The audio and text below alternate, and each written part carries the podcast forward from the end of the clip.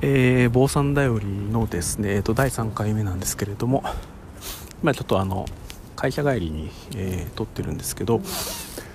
えー、今回はあの音声メディアについてっていうか、まあ、そういうテーマで話をしようかなと思ってるんですけどあの音声メディアが私はあのすごい好きで、まあ、ラジオとかポッドキャストとかなんですけれどもすごいその、まあ、いわゆる例えばパーソナリティとか、まあ、喋ってる人のまあ声がまあ直接耳に届くんで、まあ、非常にその,、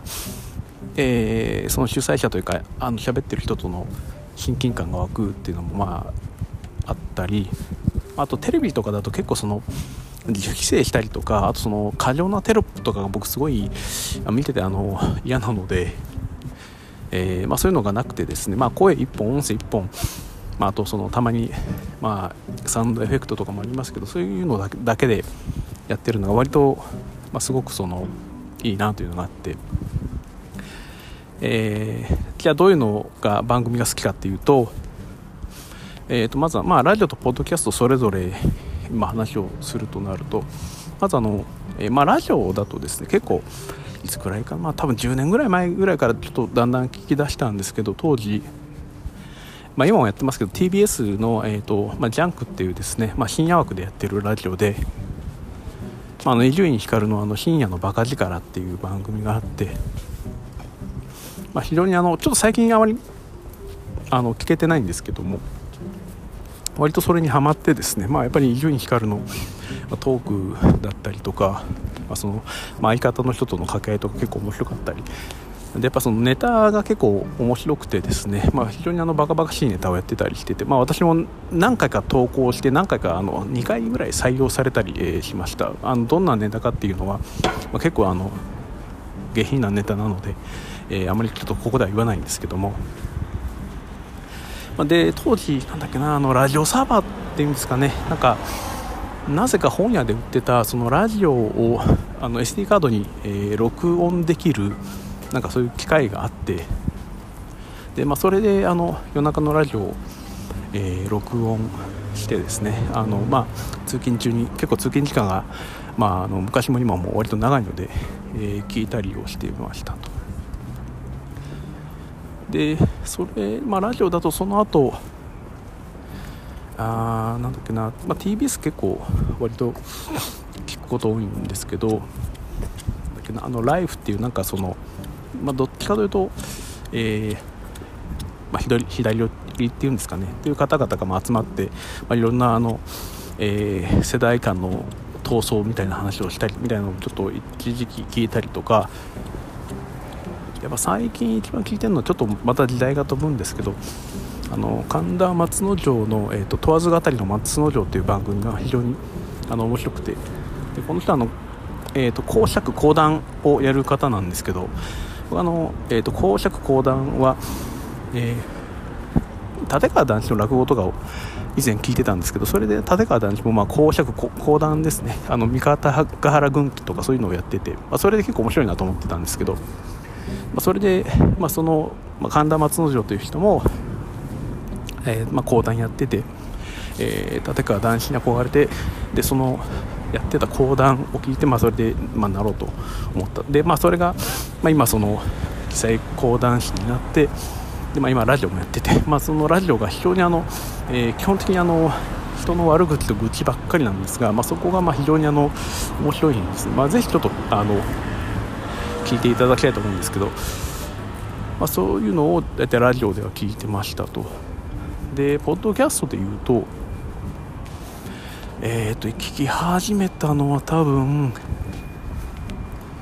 えー、東京ポート許可局っていうですねちょっとあの発音しづらい番組名なんですけど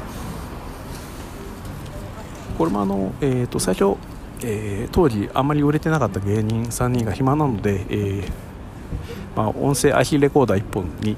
えー、喫茶店で3人であの世の中の余計な仕事を話したりみたいなところから始まったポッドキャストでで、えー、それがあのだんだんあの売れてきてでその後、えーと、今 TBS ラジオで、えーと、もうラジオ番組でやってやるようになったんですけどその後またイベントもやるようになってですね結構その、えー、利益も叩き出すようになっていてなかなかあのすごいサクセスストーリーを持ってるんですけどあの結構毎回その、まあ、おじさん3人が私今40過ぎですけど大体そのぐらいかもうちょっと上ぐらいの、えー、おじさん3人の、えー、まあ、芸人の方々が、まあ、これもあの、まあ、いろんな話題を話したりとかですね、え、してて、えー、どんなテーマかっていうとあのおかずの、えーと、残り汁でご飯をつけるとどれが一番うまいか選手権とか、まあ、そういうのをやってるんですけど、まあ、そういうのも非常に面白くてですね、えー、ずっと聞いたりしてました。でその後だとあと最近ちょっとやっぱりあの英語も、えーと、外資系に入ったあたりから聞かないとなっていうのがあったんで、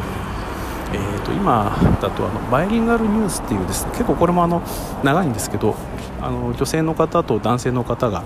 えーと、バイリンガル会話形式で、えー、まあ、会話するっていうやつがあって結構英語の勉強にもなるのでそんなにあの速くないスピードで喋ってくれるので、まあ、それで割と最近のえーと、テクノロジーに関するあるいは、えー、政治とか社会に関するニュースを、まあ、あの日本語と英語それぞれで読んでで、まあ、女性の方が、まあ、英語で日本語で喋って男性側の方が英語で英語で喋る、まあ、そういう会話形式でやるやつでなかなかこれも結構面白いです。それでそれ以外だとあの今聞いてるやつだとですねあとはあの石川のエラにも、えーとこの間聞き出したりとかですね。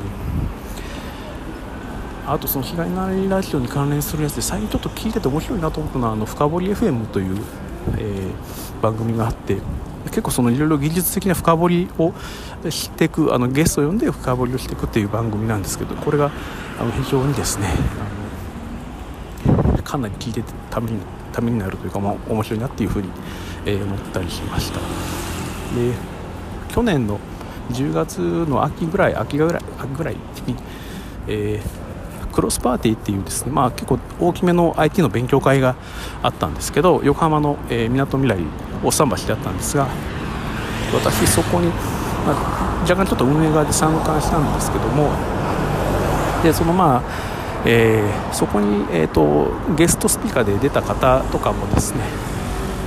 あ、そこに、えー、で話をされて、まあ、そこも結構聞いててかなりなるほどなと思うことも多くてですね非常に面白かったです、まあ、あと最近だとやっぱりあのなんといってもあのえー、ファンさんという方が、えー、やってらっしゃるですねあのファン FM というですね、えっと、この方あの去年ぐらいからあの、えーまあ、エンジニアを目指してっていうところで、えーまあ、いろいろその基本的なトレーニングを積んだり職業訓練をしたりでそれで、えーと、実際にウェブサービスを作ってみたりさらにはポッドキャストをやってみたりというなんかあっという間にですねえっ、ー、とえー、まあ、いうかなりすごいスピードで階段を駆け上っていってでまたこの方の、えー、声がすごく良いと。でちょっとあのまあなんか音楽をやってた方みたいで、まあ、聞いてて非常に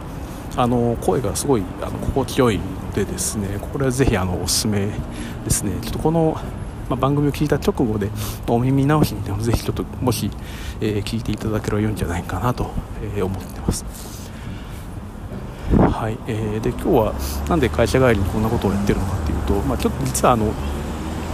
転職を、えー、しまして、まあ、新しい会社初日なんですけど、まあ、ちょっと早めに終わったので、えー、でまあ、ちょっとこの帰るまでの駅までの少しの間ちょっと歩いて行きながら、えー、まあ、ちょっとそのような話をしてみました、まあ、ちょっとなんで転職したかとかその辺の話はひょっとしたら、えー、今後やるかもしれないですというところで、えーと、坊さんだよりの第3回は、えーと音声メディアについて、まあ、私が好きな音声メディアについてという感じでですね。一応そのあまりテクニカルな話題が全然ないのでちょっと今後どうこのポッドキャストもどうなるのかわからないんですけどもとりあえずそんなところで第3回は終わりです。